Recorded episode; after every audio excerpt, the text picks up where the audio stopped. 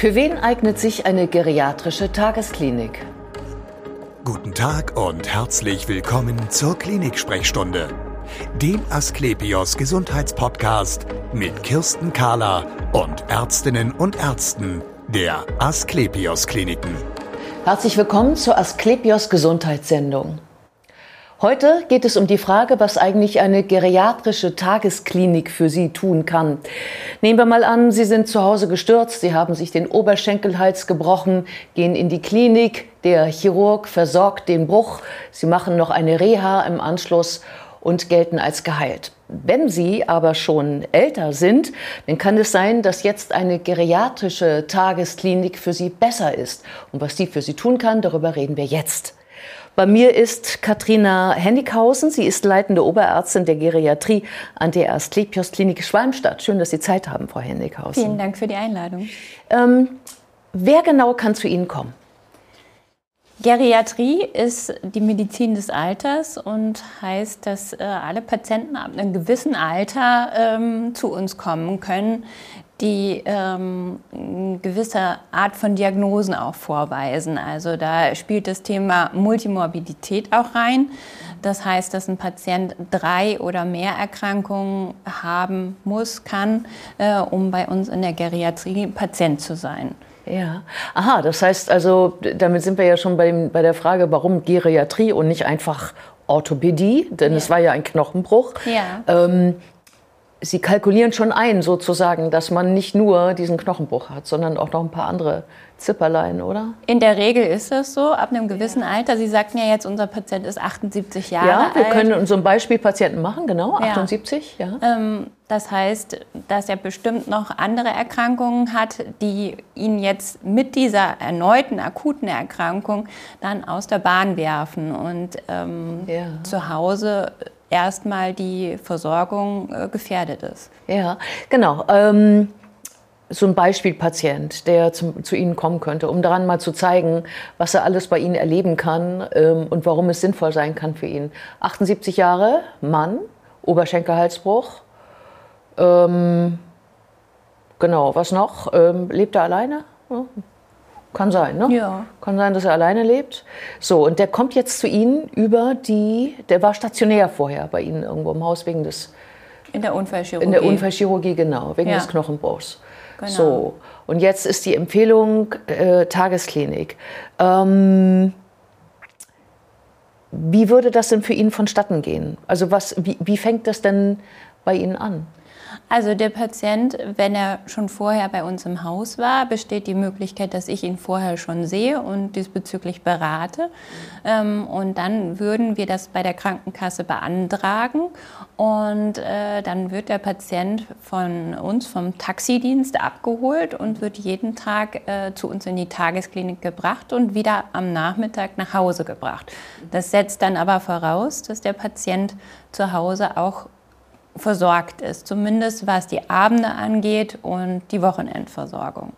Mhm. Das heißt also, er muss, sich, er muss sich helfen können oder Freunde oder seine Familie muss dafür sorgen, dass er. Genau. Es ähm, kann auch ein Pflegedienst sein, der genau. ihn mitbetreut und dann wird das mit dem abgestimmt, dass der Pflegedienst morgens kommt, bevor das Taxiunternehmen ihn dann abholt. Ja, genau.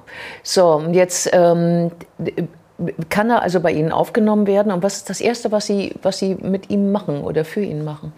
Ähm, wir werden erstmal einige Tests mit ihm machen, äh, ein sogenanntes geriatrisches Assessment aufbauen, das wir äh, in verschiedene Richtungen prüfen, um ihm die richtige Behandlung äh, geben zu können. Also da werden Tests gemacht, was die Sturzneigung angeht, was die Gedächtnisleistung angeht, was die häusliche Versorgung angeht, äh, pflegerische Maßnahmen und ähm, auch äh, wird nochmal vom Psychologen geschaut, inwieweit da vielleicht ein Depressionsrisiko ist. Äh, ja. ja, ein Depressionsrisiko, genau. Es geht ja schnell, wenn es einem nicht so gut geht. Genau. Und bei unserem Patienten stellen wir jetzt äh, was fest? Bei diesem, bei, diesem, bei diesem Test, bei diesem psychologischen Test auch? Wahrscheinlich ein erhöhtes Sturzrisiko. Er ist ja jetzt auch gestürzt. Ja, ähm, ja. Er könnte auch Gedächtnisschwierigkeiten haben. Ja, ähm, Und was würde man dann für ihn tun können, wenn er Gedächtnisschwierigkeiten hat?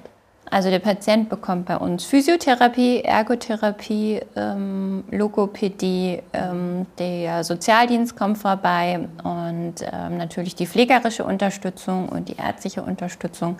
Und gerade im Hinblick jetzt auf die Gedächtnisleistung würde man ähm, Ergotherapie intensivieren, dass man da Gedächtnistraining mit dem Patienten durchführt. Aha. Gedächtnistraining heißt ja dann doch, man kann, also man, man sagt ja immer, ach, im Alter werde ich immer vergesslicher. Äh, aber ich glaube, es ist nur eine Frage des Übens manchmal, oder? Das kann sein. Also es ist natürlich diese Alterssenilität, was die meisten auch haben, muss aber nochmal unterschieden werden dann von der Demenz, die, äh, die ja dann eine wirklich fortschreitende Erkrankung ist. Ja. Würden Sie die dann feststellen können durch so einen Test? Ja, können wir feststellen.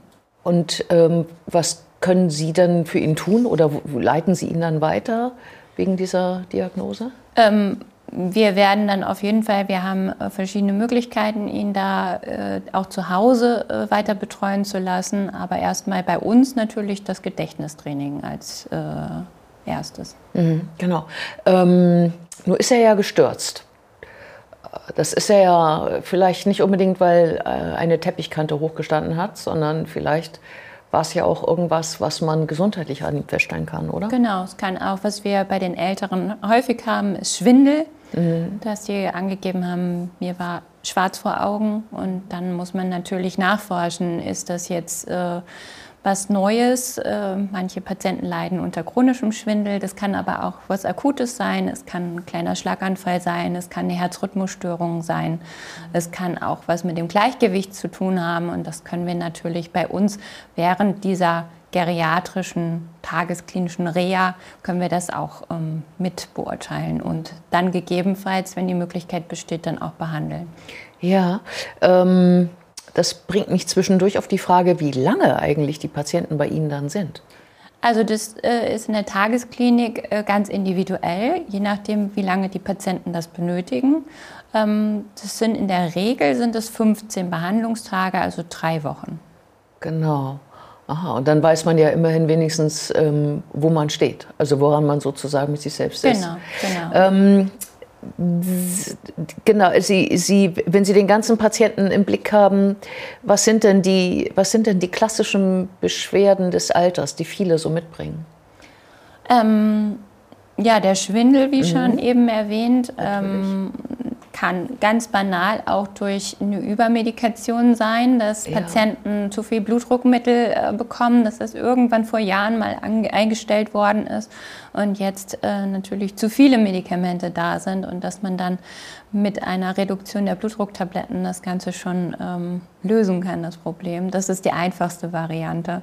Ja. Ähm, aber es können Patienten auch ähm, andere Probleme haben. Also schon alleine ähm, die Nierenwerte sind bei den Älteren verschlechtert, dass wir eine chronische Nierenschwäche haben. Es gibt Herzschwächen, wo Patienten Wassereinlagerungen in den Beinen haben und wir dann natürlich versuchen, die wieder zu rekompensieren. Mhm. Äh, Diabetes wird auch eine Rolle spielen. Diabetes natürlich, ja. Da haben wir auch die Diabetologie im Haus. Also während des Aufenthaltes ist da möglich, die Patienten über die Kollegen äh, mitbetreuen zu lassen und dann wird da das angepasst und natürlich dann auch organisiert, dass da ein Pflegedienst da ist, der äh, zu Hause die Versorgung übernimmt. Sind es jetzt Insulinspritzen? Ähm, wenn es darum geht. Ja, äh, Stichwort zu Hause. Ähm das Ziel dieser geriatrischen Tagesklinik ist, dass man zu Hause alleine klarkommt? Ja, auf jeden Fall. Das ist äh, die oberste Priorität, dass sie zu Hause wieder fest im Leben stehen und ihren Alltag alleine bewältigen können. Genau, indem man bei Ihnen ähm, sozusagen auf den neuen Stand der Sache kommt. Ähm, Sie, äh, Sie, hatten ja eben angesprochen, zu viele Tabletten.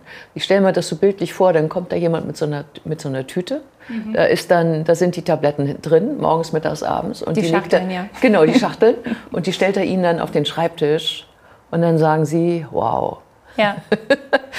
Und äh, dann fangen Sie an zu sortieren? Ja, also wir machen auch teilweise mit der Apotheke zusammen die Visiten, also Medikamentenvisiten, wo wir schauen, passt das überhaupt zum Alter? Also manchmal ist es dann nicht angepasst auf Nierenwerte oder, die, äh, oder auf das Lebensalter und dass wir das da in dem Zusammenhang dann anpassen und natürlich versuchen zu reduzieren, weil viele meiner älteren Patienten, die sagen dann, Mensch, brauche ich gar nicht sonst mehr was frühstücken, da bin ja. ich schon satt von ja. meinen Medikamenten. Ja, natürlich. Ähm, was, ist das, was ist das Prinzip? Also Tabletten wirken in der Jugend anders als in der Mitte des Lebens und nochmal anders als im Alter. Genau. Warum ist das so? Das ist einfach ähm, verlangsamte Abbauprozesse und ähm, ja, der, die Nierenwerte, die, die Nierenwerte verschlechtern sich im Alter und dadurch muss auch die Medikation angepasst werden. Zum Beispiel, wenn wir jetzt unseren Patienten wieder sehen mit der Oberschenkelhalsfraktur, der äh, braucht ja Schmerzmittel. Genau. Und mhm. ähm, wenn der dann so aus der Akutmedizin kommt, dann haben wir das ganz häufig, dass die Patienten Ibuprofen äh, einnehmen, was wir als Geriater, ähm, wo wir die Hände über den Kopf schlagen und sagen, um Gottes Willen, das ist ganz schlecht für die Niere und auch für den Magen. Ähm, und äh, somit setzen wir das ab und suchen da nach Alternativpräparaten. Ja, also nach welchen, die eben nicht, nicht diese anderen Organe so stark beeinträchtigen. Genau ähm, die aber sehr wohl einfach zu haben sind wahrscheinlich. Ne? Welches Schmerzmittel würden Sie dann geben? Wir geben äh, Metamizol, Novalgin, Novalgin ähm, genau. oder halt dann auch entsprechende Opiate, also stärkere Medikamente, wobei wir das dann dadurch, dass wir den Patienten jeden Tag sehen, ähm, individuell anpassen können. Also der Patient gibt uns dann die Rückmeldung, es ist besser, es ist schlechter äh, oder er sagt was von Nebenwirkungen, die er auf die Tabletten hat und dann müssen wir natürlich dementsprechend das anpassen. Hm, Schmerzen sind ja überhaupt so ein Thema. Jetzt, ähm, unser Patient hat die Schmerzen durch den Knochenbruch, aber viele leben ja äh, grundlegend mit Schmerzen, weil der Körper älter wird, unbeweglicher wird. Ähm, ich kann mir vorstellen, dass viele von diesen einzelnen Therapien, die Sie anbieten, gegen Schmerzen helfen. Ist das so? Auf jeden Fall. Also wir merken ja im Verlauf äh, unserer Behandlung, dass wir in der Regel die Schmerztabletten reduzieren können. Einfach durch die intensive Krankengymnastik, die die Patienten bekommen, durch die Physiotherapie, dass die Patienten ähm, weniger Schmerzmittel benötigen. Mhm. Und das ist ja auch unser Ziel, dass wir im Verlauf die wieder reduzieren können.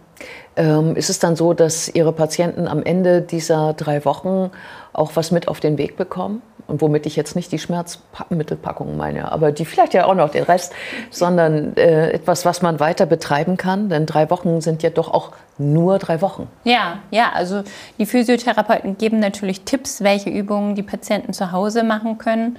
Und äh, in der Regel empfehlen wir aber auch immer, dass die Physiotherapie zu Hause fortgeführt werden äh, muss, soll.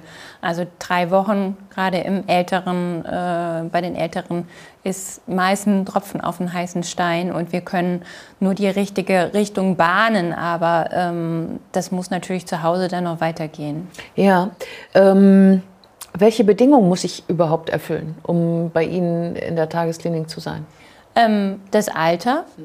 Ähm, und dann ist es wichtig, dass die häusliche Versorgung am Abend und am Wochenende gewährleistet ist. Ja. Ähm, ja, das sind so die Hauptaspekte. Es gibt manche Operationen, wo Patienten länger nicht sitzen können. Das wäre jetzt ungünstig. Also davon raten wir ab, weil die Patienten in der Tagesklinik äh, vornehmlich sitzen. Ja. Ähm, und ansonsten. Ja, vielleicht noch Bettlägerigkeit wahrscheinlich. Auf jeden Fall. Also. Ja, genau. Ja, vielen Dank für das interessante Gespräch. Ja, ich danke auch. Und wir sehen uns wieder auf www.astlepios.com, auf Facebook und auf YouTube oder im nächsten Podcast. Werden Sie gesund.